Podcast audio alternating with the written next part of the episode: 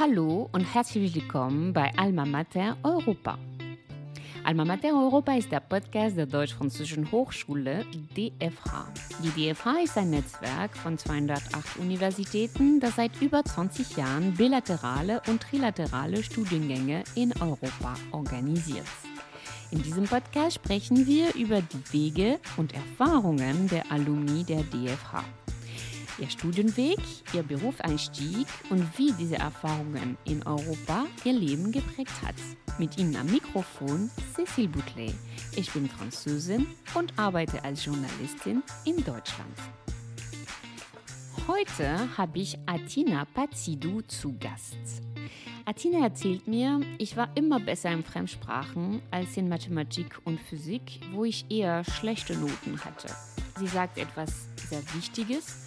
Man muss nicht in allen Fächern gut sein, um eine akademische und berufliche Erfahrung im Ausland zu machen, die für den Erfolg in der Karriere von großem Vorteil sein kann. Atinas gesamter Werdegang ist ein Beweis dafür.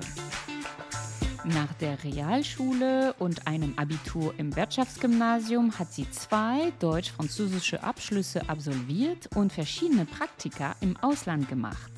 Heute arbeitet sie als Projektmanagerin in der Schweiz. Atina erzählt mir, warum ihre Doppelabschlüsse bei Vorstellungsgesprächen so geschätzt werden und wie man sich fühlt, wenn man seine Komfortzone regelmäßig verlässt.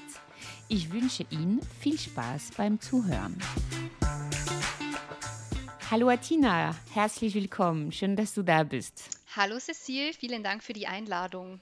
Atina, du befindest dich gerade in der Schweiz, in Zürich, wo du arbeitest, aber Frankreich war eigentlich der Grund, warum du ins Ausland gegangen bist. Kannst du uns etwas über deinen Werdegang erzählen?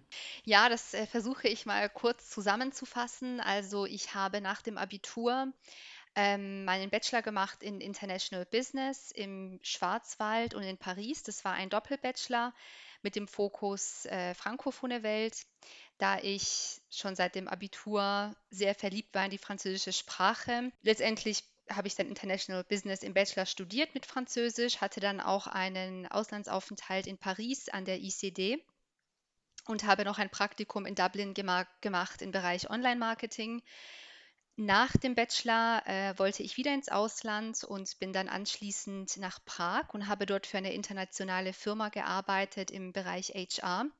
Allerdings nicht so lange, weil ich ähm, Heimweh hatte nach Paris und unbedingt noch den Master machen wollte habe dann einen Studiengang gefunden an der HTW Dresden namens Management mittelständischer Unternehmen mit der Möglichkeit, einen Doppelmaster an der Université Paris-Nanterre zu absolvieren im Bereich Entrepreneurship. Und das hat mich sehr angesprochen, weil ich wieder nach Paris wollte weil ich wieder mehr Französisch sprechen wollte.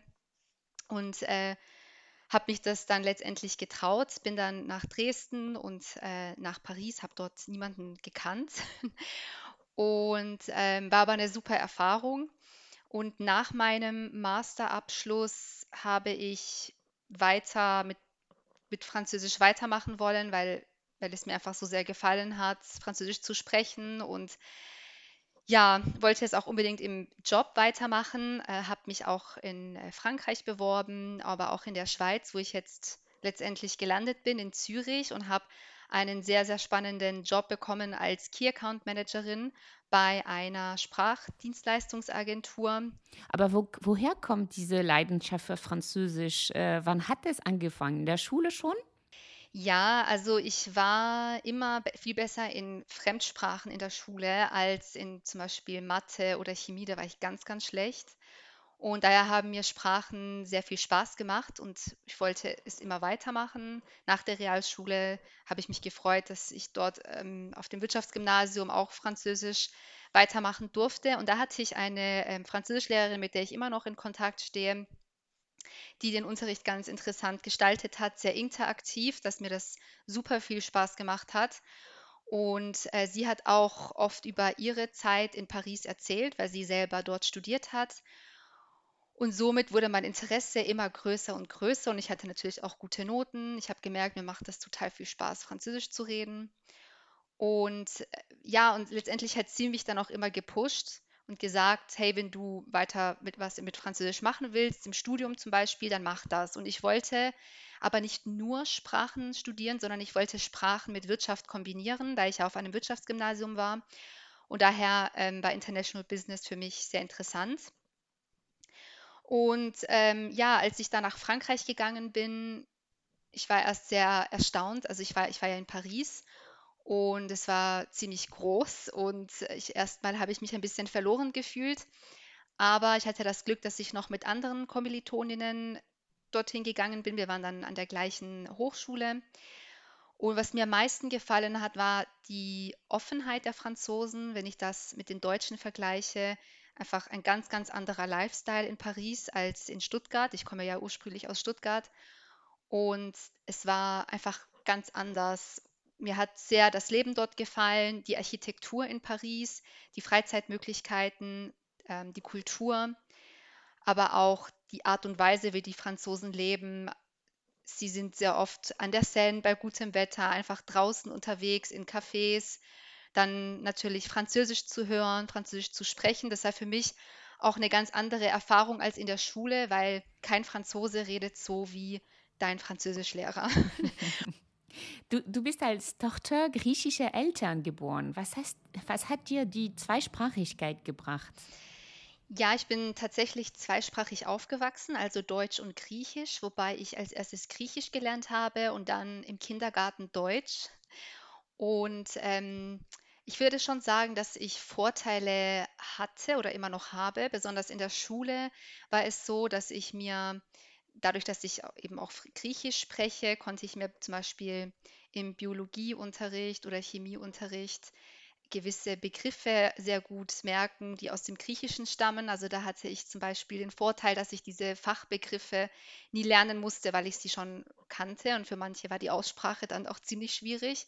Für meine Eltern ist es sehr wichtig, dass wir die griechischen Traditionen beibehalten. Und das äh, machen wir auch, das mache ich auch gerne.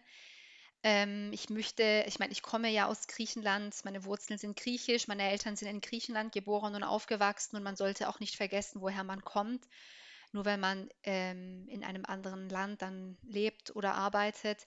Wobei man mir sehr oft sagt, ich bin äh, viel mehr Deutsch als Griechisch, weil ich denke, ich eher in der, in der deutschen, in einer deutschen Kultur aufgewachsen bin. Und äh, finde ich aber nicht schlimm. Äh, also ja, man hat mir zum Beispiel gesagt, dass ich so, was das Thema Pünktlichkeit angeht und Genauigkeit und doch sehr deutsch wäre. Äh, in Griechenland das ist dann, haben sie dann natürlich auch eine ganz andere Arbeitsweise, aber ich bin dann doch eher deutsch, würde ich sagen, was das meiste anbelangt. Aber weil ich eben auch in Deutschland geboren und aufgewachsen bin und das auch deshalb nicht so wirklich anders kenne. Mhm. Du hast jetzt ähm, viele Erfahrungen in verschiedenen Ländern gesammelt. Äh, was war deine größte Motivation dafür? Ich gehe sehr, sehr gerne aus meiner Komfortzone raus.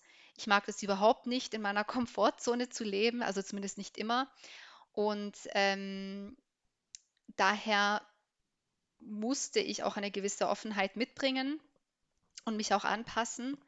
Und es hat so ganz gut funktioniert. Also ich kenne manche Leute, für die wäre das überhaupt gar nichts, ins Ausland zu gehen. Aber ich wollte das nicht. Ich habe mich, ich habe mich bewusst einer, Herausforder ich habe eine Herausforderung gestellt, um einfach daran zu wachsen und mehr Erfahrung zu sammeln, auch für mich, weil ich finde, das macht auch was mit einem. Das formt die Persönlichkeit und da muss man auch offen sein dafür. Mhm, du hast jetzt zwei Doppelabschlüsse. Äh, welchen Vorteil bringt das bei der Arbeitssuche und bei Vorstellungsgesprächen? Ähm, es sieht sehr gut aus im Lebenslauf. Es können nicht alle sagen, ich habe einen Doppelmaster oder einen Doppelbachelor gemacht. Und als ich mich beworben habe nach dem Master, wurde es auch immer von den ähm, Firmen angesprochen. Ah, Sie haben einen Doppelmaster gemacht und erzählen Sie mal. Ähm, ich denke, man kann auch sehr gut argumentieren mit interkulturellen Fähigkeiten, dass man sagt, ich war auch im Ausland, ich habe zwei Abschlüsse, ähm, zum Beispiel jetzt in Frankreich, ich habe viel interkulturelle Erfahrung in Frankreich sammeln können mit den Franzosen. Man kann auch argumentieren oder ja, die Recruiter sehen, okay, die Person ist flexibel. Ähm, irgendwo muss man auch ein gewisses Organisationstalent auch mitbringen.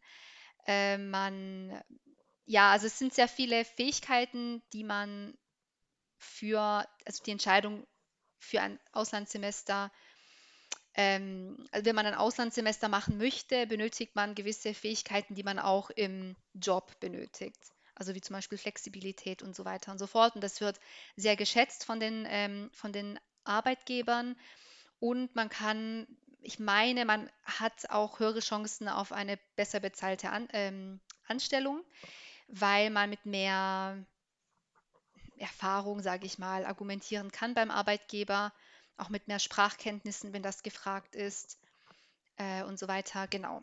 Also das war, wurde immer sehr positiv ähm, an, also angesprochen von den, von den Recruitern, von den Firmen. Mhm. Und danach kommen natürlich die, die echte Herausforderungen, die kulturellen Feinheiten, die man mit den Kollegen auf der Arbeit beachten muss.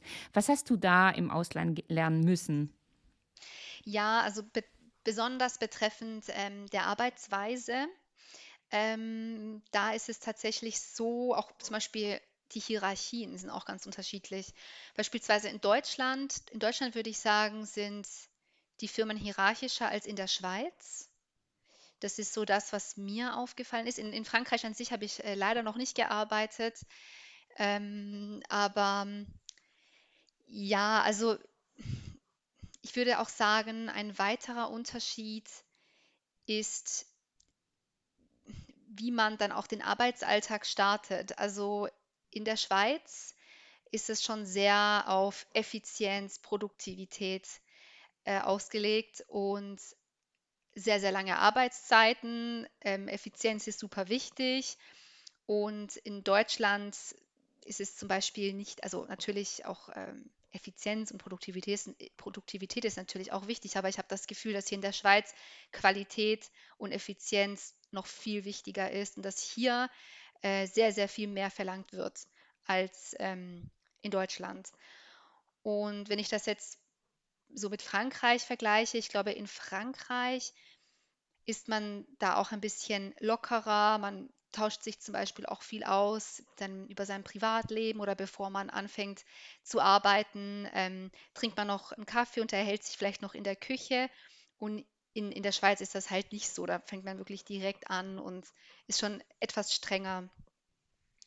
Ja, und auch die Mittagspausen. Ähm, ich glaube, in, in Frankreich habe mal gehört, dass die Mittagspausen relativ lang sind, äh, dass das auch wichtig ist. Und äh, in Deutschland zum Beispiel wird da jetzt nicht so viel Wert drauf gelegt. Natürlich haben wir auch Mittagspausen, aber nicht anderthalb Stunden oder ja, das, oder eine Stunde eigentlich, glaube ich, auch nicht. Ich glaube, in Frankreich ist, wird da doch mehr ähm, Wert drauf gelegt.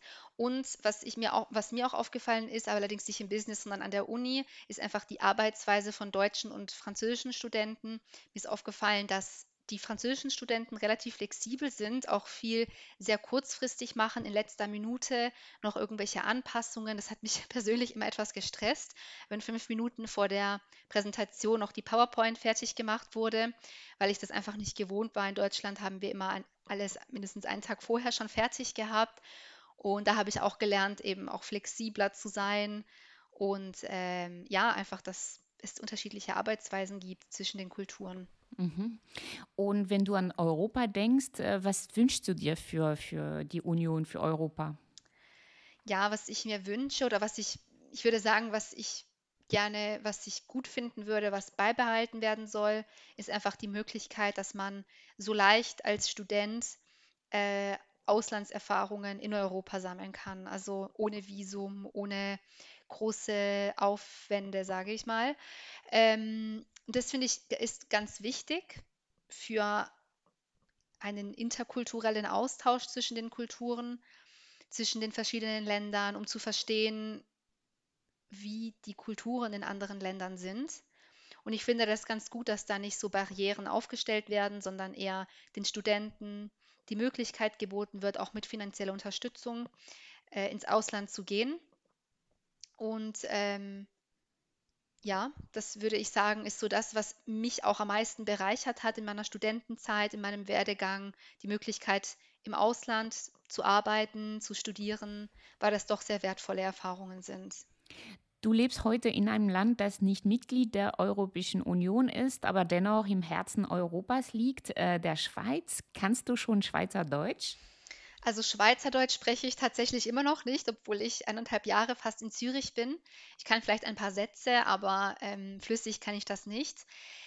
Äh, für die Schweizer ist es aber kein Problem zu switchen von Schweizerdeutsch auf äh, Hochdeutsch. Ich habe von manchen Kollegen gehört, sie machen das nicht so gerne, äh, weil sie finden, dass sie das nicht so gut können. Und wahrscheinlich mögen sie das deshalb auch nicht so äh, zu switchen. Ich wurde aber relativ so schnell auch ins kalte Wasser geworfen, weil als ich hier angefangen habe, ähm, sollte ich direkt nach der ersten oder zweiten Woche ans Telefon gehen und äh, Kundenanrufe entgegennehmen. Und dann am Telefon ist es noch schwerer, finde ich, das Schweizerdeutsch zu verstehen. Aber man kommt relativ schnell rein. Also ich verstehe es mittlerweile ganz gut. In der Schweiz gibt es aber auch sehr, sehr viele Dialekte.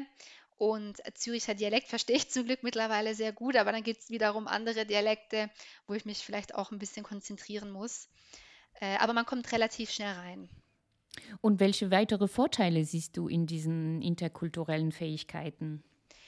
Ja, also was ich noch dazu sagen kann, ist, dass mir Fremdsprachen jetzt auch immer noch sehr im Job helfen, im Business, sei es zum Beispiel auf Networking-Events hier in der Schweiz. sind hier in Zürich zumindest sehr viele internationale Firmen und die meisten Führungskräfte und Mitarbeiter und andere Mitarbeiter sprechen teilweise gar kein Deutsch. Das heißt, dann muss man Englisch oder Französisch sprechen und das hilft natürlich, um Geschäftsbeziehungen schneller und leichter aufzubauen. Und ich habe auch den Eindruck, dass man einem viel schneller oder viel leichter dem Unternehmen einen Mehrwert geben kann, weil auch als Werkstudentin im Marketing durfte ich beispielsweise die Sales-Abteilung unterstützen, weil sie Leute gebraucht haben, die Französisch reden, sie aber keine gefunden haben damals, also ein bisschen unterbesetzt waren. Und da hatte ich schon den Eindruck, dass ich den Abteilungen, auch anderen Abteilungen, einen Mehrwert geben kann. Und es fühlt sich auch für mich ganz gut an. Also ich habe es nicht bereut, ähm, diese ganze Auslandserfahrung gemacht zu haben. Im Gegenteil hat meine Persönlichkeit auch sehr geformt. Ich bin selbstbewusster geworden, reifer, selbstständiger, sehe auch Dinge nicht mehr so engstirn. Ich bin viel offener gegenüber äh, fremden Leuten, gegenüber anderen Kulturen und ich kann das jedem empfehlen. Also auch mal aus seiner Komfortzone herauszutreten. Atina, vielen Dank für dieses Gespräch. Danke auch, Cecile. Das war die Geschichte von Acina Pazidou, die letzte Episode der Saison. Alle Folgen können Sie natürlich weiterhin hören. Es ist eine schöne Sammlung, finde ich, von Erfahrungen auf Deutsch und Französisch geworden. Wir freuen uns sehr über eine positive Bewertung auf die sozialen Netzwerke. Ich wünsche Ihnen einen schönen Sommer. Vielen Dank fürs Zuhören.